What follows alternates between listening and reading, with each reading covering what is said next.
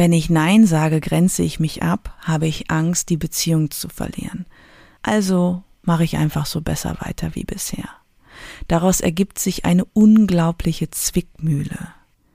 Aus der Erwachsenenperspektive weißt du, dass du nicht sterben wirst, wenn du Nein sagst. Aus der kindlichen Perspektive ist das eine Frage von Leben und Tod. Hey, schön, dass du da bist hier im Podcast People for Now. Ich bin Maren Heidemann, du hörst Folge 14. Übergriffe wahrnehmen und Grenzen setzen.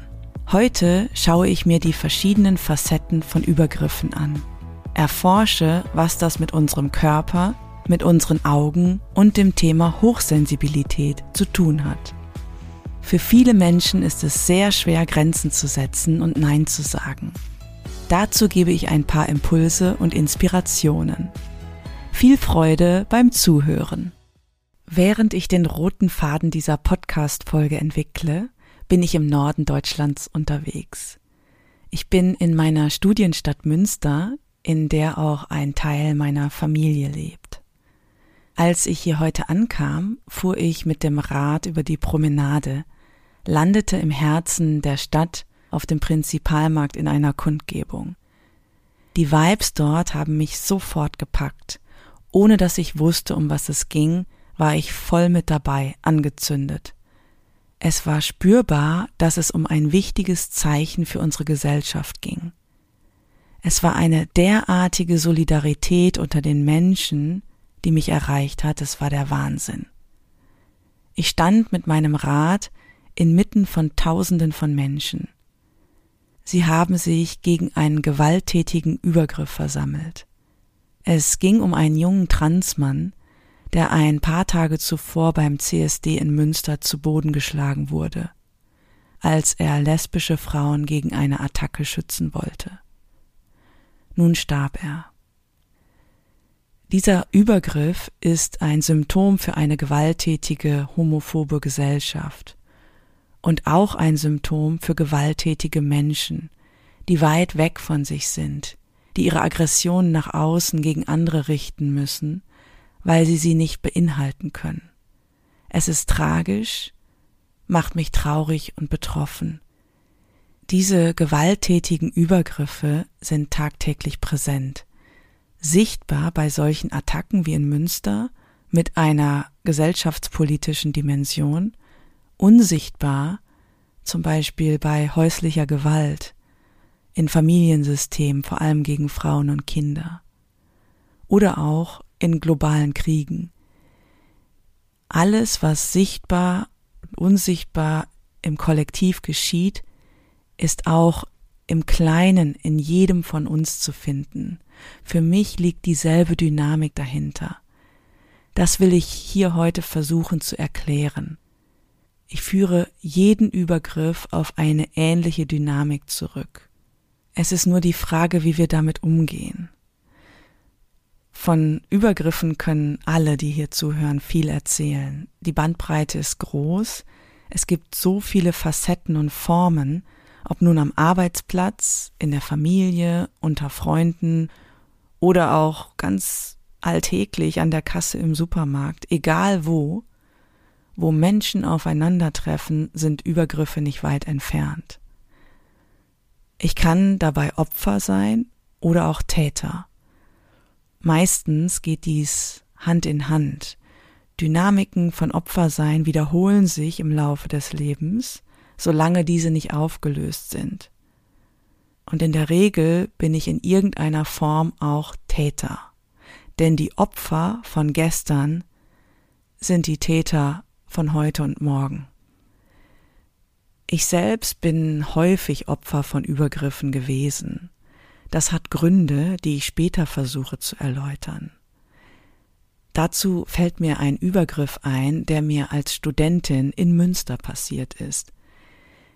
Ich war in einer Sprechstunde eines Dozenten. Wir sprachen über meine anstehende Prüfung. Am Ende versuchte er mich plötzlich zu küssen. Ein sexueller Übergriff. Ich war derart perplex, angewidert, verwirrt, überfordert, wusste nicht, wie ich damit umgehen sollte. Ich verließ fluchtartig das Zimmer des Dozenten, sprach mit Kommilitonen darüber.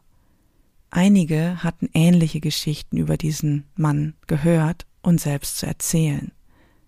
Wir vernetzten uns, somit wurde sichtbar, wie viele junge Frauen dieselben Erfahrungen gemacht hatten. Es kam zu mehreren Anzeigen, Ermittlungen wurden aufgenommen. Das war ein jahrelanger Prozess, in dem andere stärker involviert waren als ich selbst. Der Lehrbeauftragte verlor am Ende seine Zulassung. Da war ich aber schon nicht mehr Studentin. Im Nachgang habe ich mich gefragt, anstatt in Schockstarre und Flucht zu verfallen, wie hätte ich besser reagieren können? Das ist natürlich schwierig, denn dieser Übergriff war tatsächlich heftig. Dennoch habe ich mich gefragt, wie ich mich besser hätte schützen können. Was klar ist, ist, dass sexuelle Übergriffe momentan die sichtbarsten sind.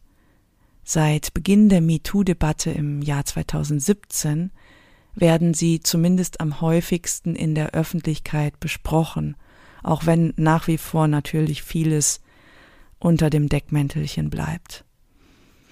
Vor einigen Jahren kam eine junge Frau aus einem Unternehmen ins Coaching. Sie war sichtlich aufgeregt, erzählte von einer männlichen Führungskraft, die mit ihr im Großraumbüro saß.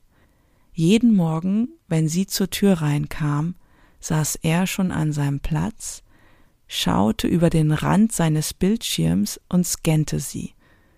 An ihrem Schreibtisch angekommen, fuhr sie ihren Computer hoch checkte ihre E-Mails, in denen dann eine Nachricht von ihm zu finden war.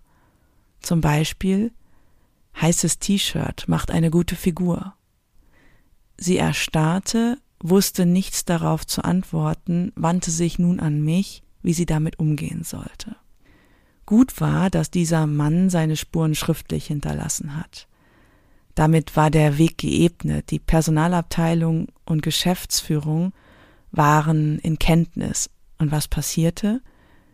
Er erhielt eine Abmahnung, sonst nichts. Bis heute sitzt der Mann in der Position, er ist gedeckt von einer anderen Führungskraft, die junge Frau hat das Unternehmen längst verlassen, ich hoffe, sie arbeitet weiter daran, wie sie sich zukünftig besser schützt. Denn ich bin mir sehr sicher, dass dieser Übergriff nur einer war, der ihr eventuell öfter im Leben passiert. Derlei Übergriffe sind häufig, zeigen sich in den verschiedensten Formen, gleichzeitig ist es nur eine Facette. Ein sexueller Übergriff ist eine mildere Form der Nötigung, Annäherungsversuche, sexualisierte Bemerkungen, anzügliche Blicke, Exhibitionismus, Senden von Nachrichten wie denen der Führungskraft oder das Verschicken von pornografischen Bildern, Dickpics, Filmen und anderem, das alles ist in der Regel unerwünscht, somit natürlich ein Übergriff. Was mir wichtig ist und wo ich den Fokus heute hinlenken möchte, es kann auch ganz feine, subtile Formen von Übergriffen geben mit einem Blick zu nahe zu treten, der vielleicht gar nicht anzüglich ist, sondern abwertend, verachtend, suffisant, mit ungefragten Kommentaren, mit übergriffigen Fragen oder einfach in der körperlichen Präsenz zu nahe zu sein. Und vielleicht kennen das auch einige von euch, wenn die Energie eines anderen Menschen plötzlich im eigenen Feld hängt, wo sie nicht hingehört. Wenn Grenzen verschwimmen und Subtiles ins Spiel kommt, auch wenn es nicht physisch wird, hat es dieselben Auswirkungen. Ein Kollege sagte mal zu mir, ja, die sexuellen Übergriffe sind die, die in den Medien diskutiert werden, sind oft auf das Körperliche reduziert. Dabei geht es weit über den Körper hinaus.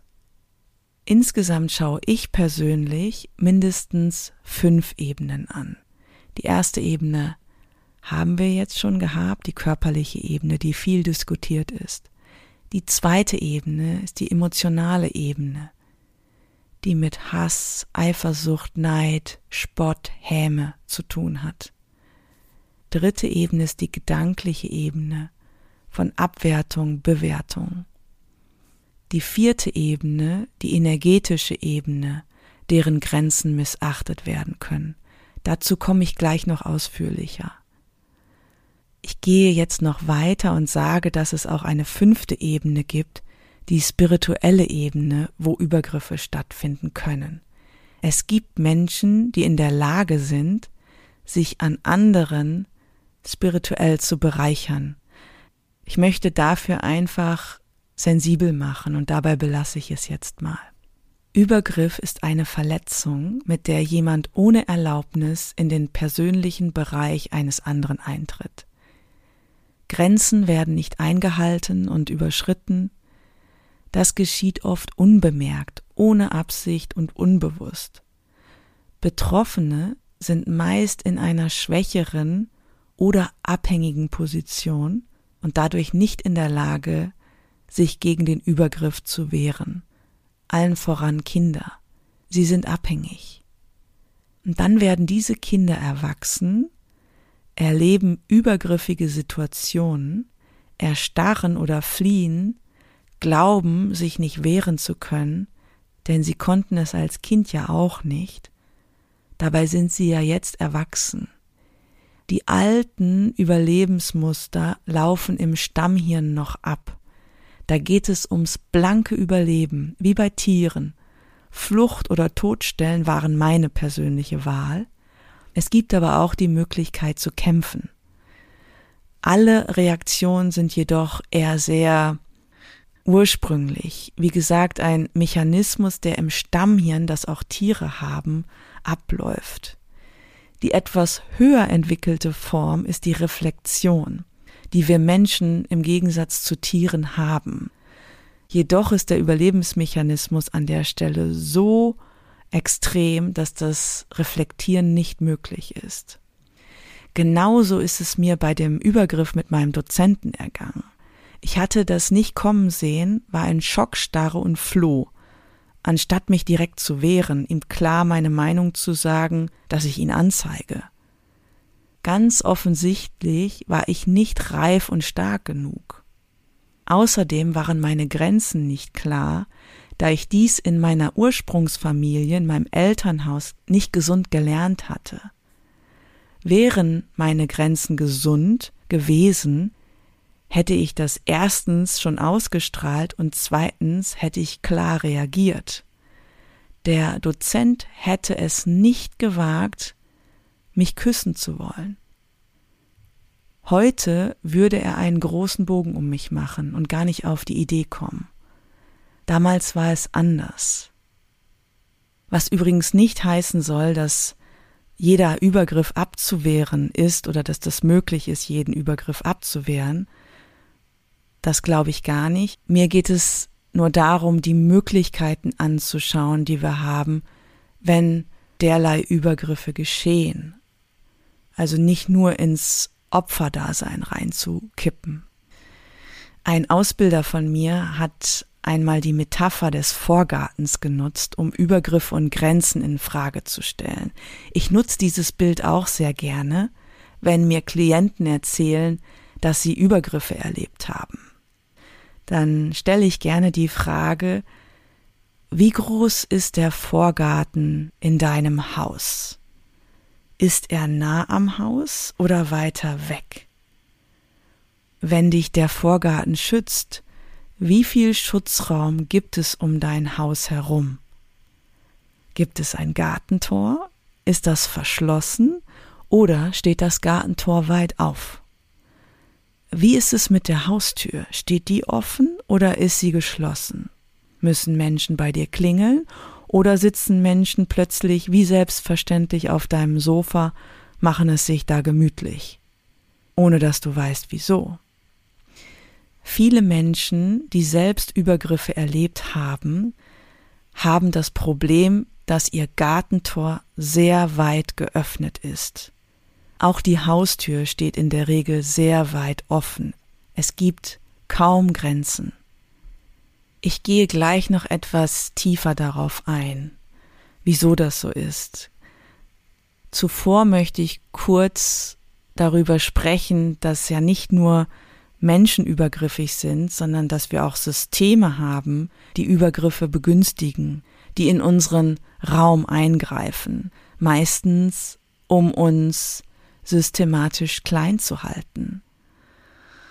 Insbesondere im Bereich Vereinbarung von Arbeit und Familie, Schwangerschaft, Mutterschutz gibt es unendlich viele Übergriffe,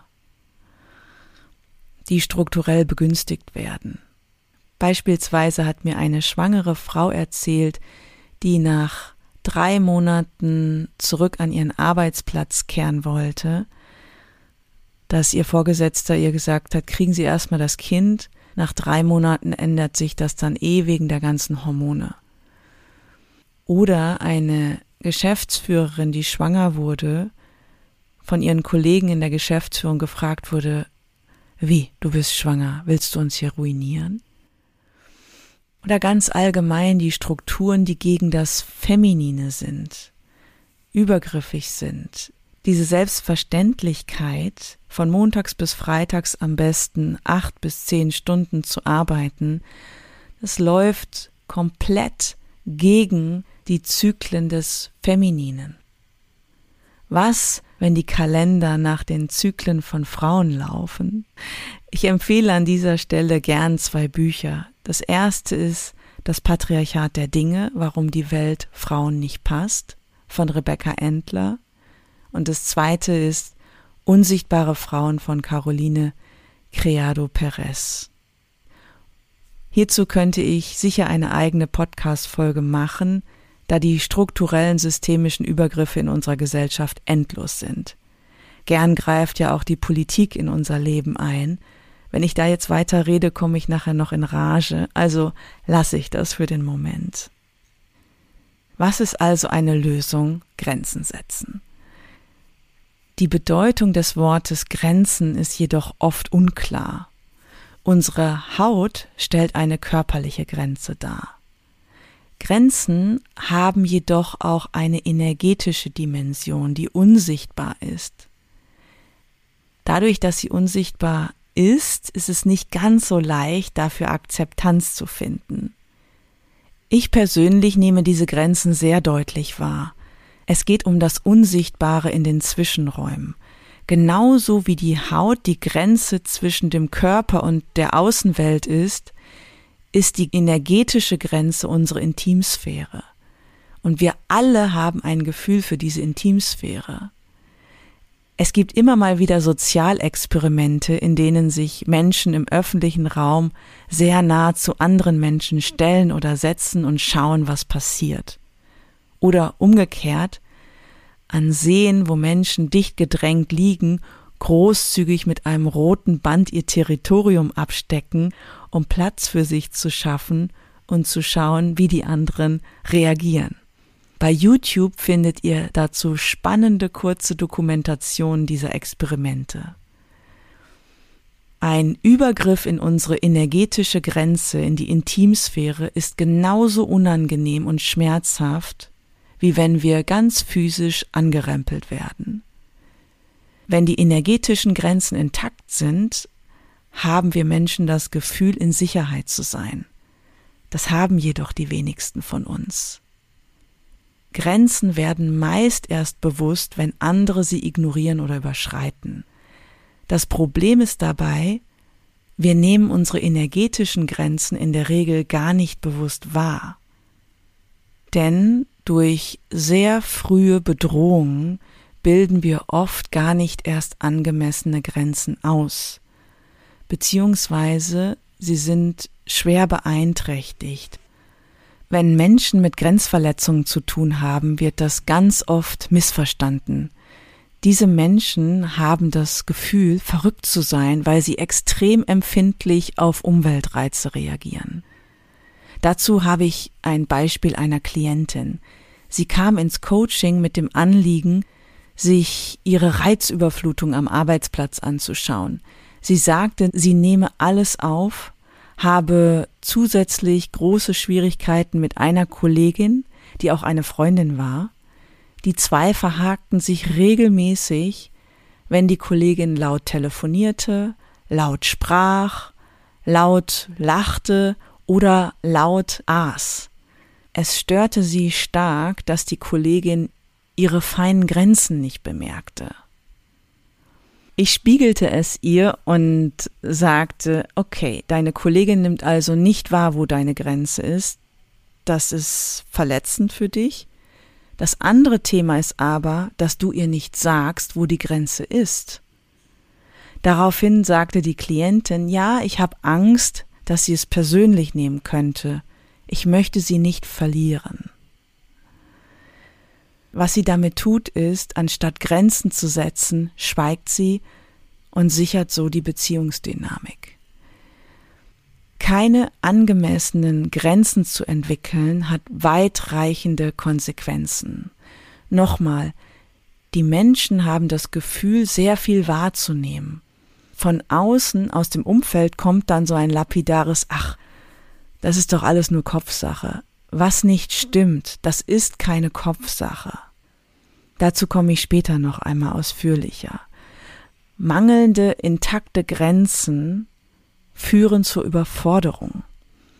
Es gibt eine extreme Empfindlichkeit gegenüber menschlichem Kontakt, gegenüber Geräuschen, Licht, Berührung, Schadstoffen, Allergenen, Gerüchen oder auch elektromagnetischer Strahlung.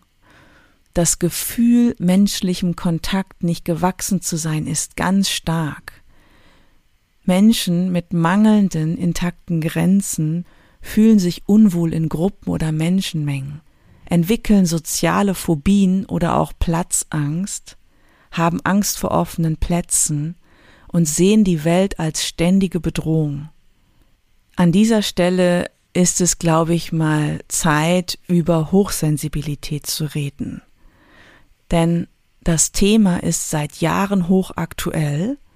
Ich weiß nicht, von wie vielen Menschen ich gehört habe, oh, ich bin gerade auf Hochsensibilität diagnostiziert worden. Ich bin hypersensibel, hochsensibel. Diese Diagnose stelle ich grundsätzlich in Frage. Hinter Hochsensibilität stehen häufig beeinträchtigte energetische Grenzen. Sie sind auf ganz frühkindliche Verletzungen zurückzuführen, die sich als Erwachsene im Verhalten zeigen.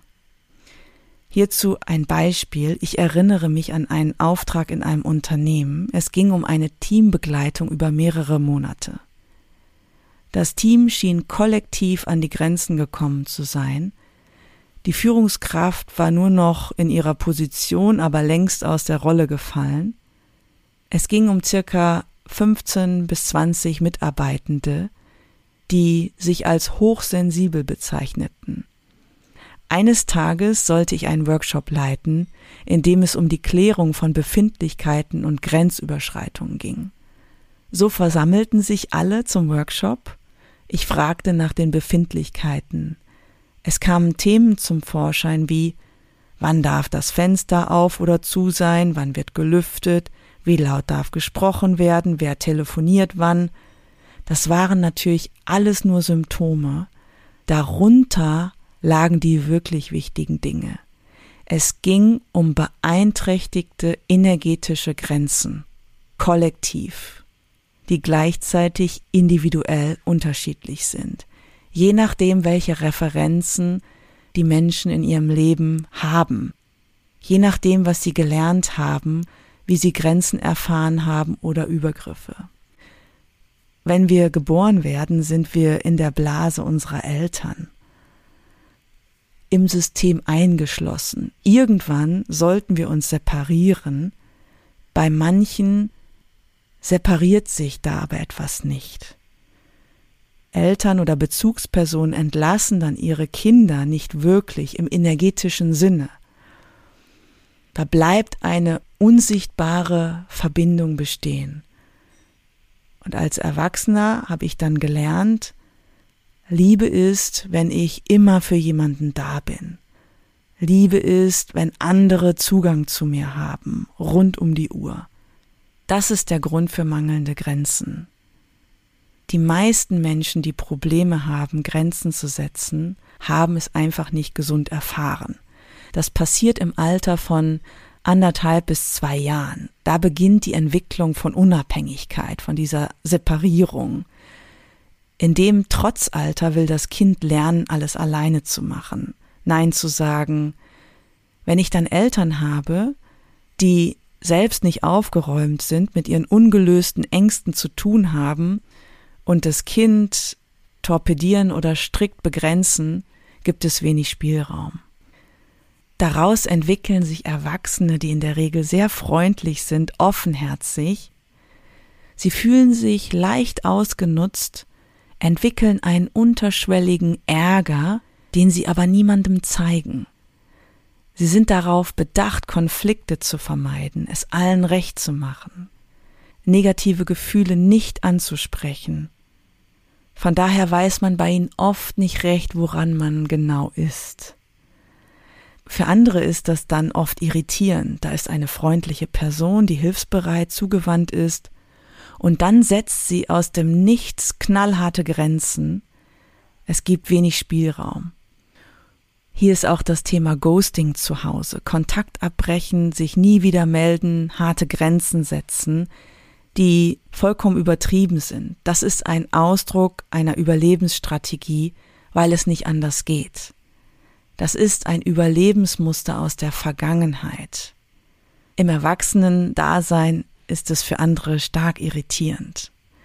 Die meisten Menschen merken das gar nicht, wie sie damit anderen vor den Kopf stoßen. Aber da fängt es an, dass es wirklich wichtig ist, eigene Grenzen zu spüren.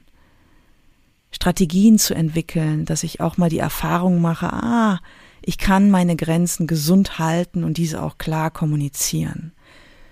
Je nachdem, wie verletzt meine Grenzen sind, ist das ein längerer Entwicklungsprozess. Gern mag ich an dieser Stelle auf etwas zu sprechen kommen, das ihr im Zusammenhang mit Übergriffen und Grenzen vielleicht nicht direkt erwarten würdet. Es geht um unsere Augen und um den Kontakt, der mit ihnen möglich ist oder auch nicht. Augen- und Blickkontakt sind ein ganz wichtiger Indikator für uns Menschen. In den Augen spiegelt sich die emotionale Verfassung wider. Wir sagen ja häufig, Augen sind die Fenster zur Seele, jedoch sind die Augen die Fenster zum Nervensystem. In den Augen lassen sich Lebendigkeit, Zugänglichkeit, Enthusiasmus, Freude, Blitzen ablesen. In den Augen spiegeln sich die Schwierigkeiten, die wir haben, wieder. Nämlich die Schwierigkeit, Situationen realistisch zu sehen und einzuschätzen. Der Arzt und Psychiater Wilhelm Reich sprach von der Augenblockade. So wie die Augen verspannt sind und der Blick abwesend ist, sind wir nicht in der Lage, unsere Umgebung klar zu sehen und einzuschätzen. Ich kann nicht wirklich sehen, was geschieht. Deswegen reagiere ich auf Erfahrungen von früher, die nichts mehr mit der aktuellen Situation von heute zu tun haben. Bei Stress und insbesondere bei psychologischem Stress verengt sich das Gesichtsfeld. Oft gibt es sogar eine chronische Verengung und Verzerrung. Das können wir deutlich daran sehen, dass das Gesicht dann oft sehr blass ist und wie im Wachsfigurenkabinett aussieht. Es haben insbesondere in Deutschland sehr, sehr viele Menschen, wenn ihr mal aufmerksam durch die Straßen geht. Wie jetzt damit umgehen? Wie nehme ich Übergriffe wahr? Wie antworte ich darauf? Es braucht zwei Ebenen, die auf eine klarere Sicht und Präsenz abzielen. Erstens geht es um eine körperliche Ermächtigung. Zum Beispiel Krafttraining, Selbstverteidigung. Das macht viel im Stammhirn. Wenn ich das Gefühl habe, ich bin körperlich kräftig. Und das Zweite ist, wenn ich das Gefühl habe, ich bin körperlich präsent und kräftig, Das wirkt sich automatisch darauf aus, besser Grenzen setzen zu können. Gleichzeitig braucht es die zweite Ebene, nämlich die Entwicklung und Entzerrung meiner Identität, die Selbstreflexion, wieso ich keine Grenzen setzen kann oder auch nicht Nein sagen kann, das hat Gründe. Dieses fehlende Selbstbewusstsein geht auf etwas zurück, das in der Lebensgeschichte liegt. Da wollen in der Tiefe ein paar unvollendete Emotionen gefühlt werden. Das ist ein sehr feiner Prozess. Wir Menschen lesen unbewusst voneinander, ob das Gegenüber Grenzen hat. Zu allem Ja sagt, wie der Dozent, der genau lesen konnte, dass er es bei mir versuchen konnte. Oder ein harmloseres Beispiel, wenn Menschen arbeitslos werden wollen, wen fragen sie? Genau, die, die nicht Nein sagen und sich nicht wehren. Wieso können ganz viele Menschen nicht sagen, wo ihre Grenze ist? Dazu gehe ich noch mal kurz zurück zu der Klientin, die zu mir kam und in dieser Reizüberflutung steckte, beziehungsweise die sagte, ey, meine Grenzen werden hier überhaupt nicht von meiner Kollegin und Freundin respektiert. Menschen können nicht sagen, wo ihre Grenze ist, weil sie die Beziehungsdynamiken schützen. Bei Erwachsenen tritt das häufiger in Freundschaften zutage als mit Eltern zum Beispiel. Nein sagen. So oft höre ich, ich tue mich schwer, Nein zu sagen, mich abzugrenzen. Wie gehe ich damit um? Also Achtung hier mal ganz kurz zwischendurch. Es gibt ja wahnsinnig viele Online-Kurse zum Thema Nein sagen lernen, die mit großen Buchstaben angekündigt werden. Das ist in der Regel ganz nett, hilft aber nicht wirklich, weil das oftmals nur auf der kognitiven Ebene bleibt. Da werden Glaubenssätze geübt und im schlimmsten Fall noch mit NLP-Techniken irgendwas umprogrammiert. Da stellen sich mir die Nackenhaare hoch. Was wichtig ist, ist zu verstehen, und jetzt übertreibe ich nicht, auf einer tieferen Ebene ist das Nein sagen und Grenzen setzen wie Sterben. Für dieses kindliche Empfinden ist der Verlust von Bindungsbeziehung mit dem Tod gleichzusetzen. Wenn ich Nein sage, grenze ich mich ab, habe ich Angst, die Beziehung zu verlieren. Also mache ich einfach so besser weiter wie bisher.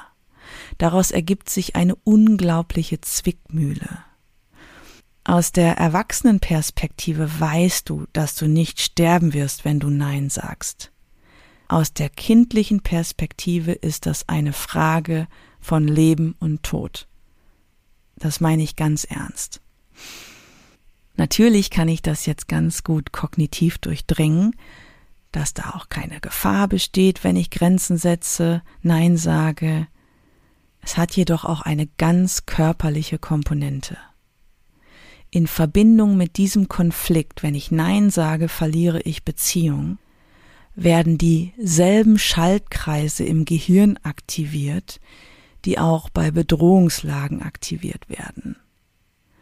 Das muss man wissen, wenn man mit dem Thema Grenzen setzen und Nein sagen arbeitet. Es hat eine körperliche Ebene. Aber Achtung, Körperarbeit alleine reicht auch nicht aus. Da sind eben noch diese ganzen nicht integrierten Emotionen, verzerrten Identitäten, die auch Beachtung finden müssen. Wie antworte ich nun auf all das? Es geht um Ressourcen. Es geht darum, Grenzen und insbesondere energetische Grenzen, Ressourcen angemessen aufzubauen. Zunächst einmal über den Körper. Wenn ich mich in meinem eigenen Körper wohlfühle, spüre ich schon immerhin meine körperlichen Grenzen. Ich kann ein klares Gefühl für mich selbst entwickeln und damit dann auch für andere. Üben, Nein zu sagen und andere in ihre Schranken zu weisen. Bei mir war die Tanzfläche ein enorm wichtiges Übungsfeld. Zunächst einmal, um mich und meinen Körper spüren zu lernen, mit mir und meinem Körper in Kontakt zu kommen und auch die energetischen Grenzen zu üben. Es gibt sehr viele bedürftige Menschen auf der Tanzfläche, die sowohl körperlich als auch energetisch Grenzen überschreiten. Sie merken es selbst nicht, weil sie so weit weg von sich sind. Zum Anfang meines Tanzens sind die Menschen regelmäßig in mein Feld hineingelatscht, ohne Grenzen zu respektieren. Denn offensichtlich hatte ich keine wirklichen. Und ich erinnere mich noch daran, wie in mir Panik aufstieg, weil ich dachte, wie werde ich jetzt diese Typen wieder los? Erst im Laufe der Jahre habe ich Grenzen entwickelt, ganz physisch mit Hilfe des Tanzens. Heute kann ich sehen, wenn ich mal wieder auf der Tanzfläche bin, in welcher Entfernung Menschen von mir abprallen. Das geschieht meistens äh, im Abstand von zwei Metern. Näher kommen die Menschen gar nicht mehr an mich heran. Das zu üben, das wahrzunehmen, sowohl physisch als auch in der Reflexion oder im Wahrnehmen mit den Emotionen, darum geht es. Und im Grunde ist es ja wie eine Anfrage von Menschen, die da ankommen und was wollen oder reinlatschen. Bei jeder Anfrage, die kommt, erstmal innehalten, den Körper spüren, wahrnehmen. Und entweder, wenn die Umstände es zulassen, sagen, ich brauche einen Moment, gib mir etwas Zeit, ein bisschen zurückzutreten, um dann eine Entscheidung zu treffen und diese klar zu kommunizieren. Und ja, du setzt die Verbindung damit aufs Spiel. Macht dir das Angst, wenn dich Menschen nicht mehr so toll finden, weil du Grenzen setzt? Ein weiterer Punkt von Ressourcen ist der Blickkontakt. Schau mal auf deine Augen. Was siehst du vor dir? Wie setzt du deine Augen aktiv ein? Wenn du stärker präsent bist, siehst du klarer und dann lösen sich auch die Überlagerungen aus der Vergangenheit auf. Dann nehme ich auch viel klarer Übergriffe wahr, habe andere Handlungsspielräume. In meiner Arbeit versuche ich deswegen sehr stark die Augen mit einzubeziehen. Und ein weiterer Punkt der Ressource ist deine Lebenskraft, die sich oft in der Wutemotion zeigt. Du brauchst deine Wut, um dich abzugrenzen. Solange der Zugang zum Protest in dir versperrt ist, weil du es ebenso gelernt hast, ist deine Lebenskraft verzerrt. Kannst du nicht Nein sagen und Grenzen setzen. Es ist ganz wichtig, dich um deine Wut zu kümmern. Auf die Gefahr hin, dass du die Beziehung aufs Spiel setzt. Also, das Wahrnehmen von Übergriffen und das Üben von Grenzen setzen ist ein lebenslanger Prozess. Es hat viele verschiedene, ganz feine Ebenen, die es zu erforschen gilt. Rein kognitiv wird es nichts. Es braucht den Körper, die Emotionen und die Neugier, etwas Neues auszuprobieren. Mit der Konsequenz, dass alte Überlebensmuster dabei sterben. Genau in diesem Sterbeprozess, an der Stelle wächst die neue Identität, der es leicht fällt, für sich zu sorgen, Grenzen klar zu haben. Und ihr werdet sehen, je mehr Grenzen ihr auf eine gesunde Weise setzt, desto mehr Respekt werdet ihr erhalten. In diesem Sinne beende ich die heutige Podcast-Folge mit ein paar Fragen. Wie leicht haben es andere Menschen, in deine Intimsphäre einzugreifen? Wie weit ist der Vorgarten von deinem Haus entfernt? Stehen die Türen offen oder sind sie geschlossen? Hast du gelernt, Grenzen zu setzen? Werden diese respektiert? Wie ist deine Beziehung zu deinem Körper? Wie sensibel empfindest du dich? Was muss sterben, wenn du dich für dich entscheidest und Grenzen setzt? Das war's schon wieder für heute. Schön, dass du eingeschaltet hast und mit mir Zeit verbracht hast. Wenn du Impulse und Inspirationen bekommen hast und es dich interessiert, wie es hier weitergeht, nächste Woche Mittwoch erscheint eine neue Folge. Mehr Informationen über People for Now und Women for Now findest du auf unserer Website unter peoplefornow.com. Lass uns in Verbindung bleiben und die Welt gemeinsam wandeln. Es fängt bei dir an.